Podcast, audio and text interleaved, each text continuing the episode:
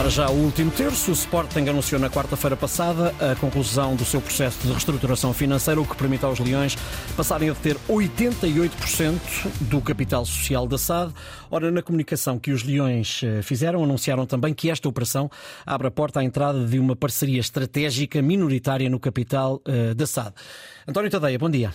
Olá, bom dia, Ricardo. O nome do Chelsea é falado para possível uh, investimento, investidor uh, por cá no Sporting em concreto. António, gostava de fazer uma pergunta mais lata antes de olharmos ao Sporting em concreto. Faz sentido este tipo de parcerias para os clubes portugueses, aqueles que possam efetivamente concretizá-las?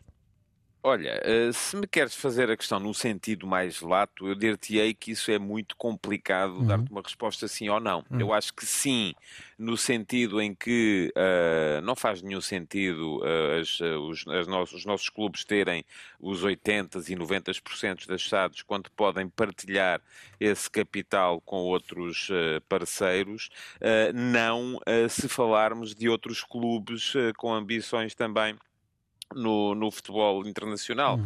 Uh, e eu, uh, logo à partida, eu não percebi se a notícia é de Inglaterra, não percebi se o que se falava, se era da entrada do Chelsea, e creio que não, ou se era de Todd Bowley, o, um dos uh, milionários norte-americanos hum. que tem uma posição dominante no Chelsea, mas isso obviamente iria partir para a formação de um grupo semelhante àquilo que tem o Manchester City no, no seu City, City Group, Group uhum. e que vai ter com certeza problemas esta época quando o Girona se qualificar, porque se vai em princípio qualificar uh, para uma competição europeia, provavelmente até para a Liga dos Campeões. A minha primeira questão perante isto é ética, e não é tanto uma questão de uh, se jogarem um contra o outro, como é que vai ser. Eu acho que aí dentro do campo os jogadores têm sempre a maneira de encontrar a maneira de lutar pelos seus próprios interesses. Uh, a questão é mais por abrir a porta a uma série de negócios que podem ser nebulosos uhum. uh, e que uh, passam quase que por uh, transferir o dinheiro do bolso esquerdo para o bolso direito do casaco. E isto não é necessariamente uma coisa, uma coisa clara. Depois há uma outra questão também, que do meu uhum. ponto de vista é importante. é que, um, se olharmos, por exemplo, e aqui já estamos a falar no caso estrito de, do, do, do Sr. Todd Bowley e do Chelsea, sobre gestão de futebol, aquilo que tem vindo a ser feito no Chelsea dos americanos uh, prova que eles provavelmente não têm nada para ensinar aos gestores portugueses. Portanto, o que é que está aqui em causa? Uh, eu acho que está aqui em causa, primeiro que tudo, o dinheiro, não é? Obviamente, se entrar alguém e comprar, imaginemos, 29% de uma SAD, uh, porque não pode comprar mais de acordo com as, os regulamentos da, da, da UEFA, quem for dono de um clube não pode ter mais do que, não pode ter mais do que 30%.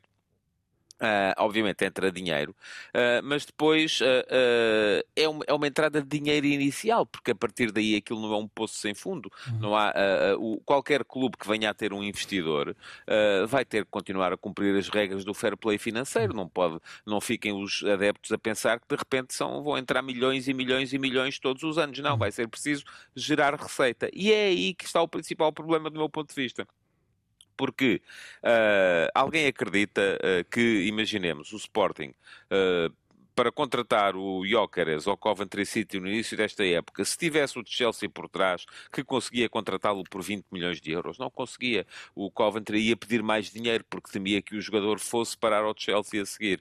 Uh, e, portanto, isto vai dificultar, primeiro, a ação dos clubes portugueses no mercado e, em segundo lugar, a partir do momento em que um clube português passa a ser uma espécie de parque de estacionamento de jovens craques que os grandes clubes mundiais venham a, a, a, contratar, mas precisem de parquear à espera que eles cresçam, uh, os clubes portugueses vão perder aquela que é a sua principal fonte de financiamento. Aí já estás a incluir o Sporting então, claro.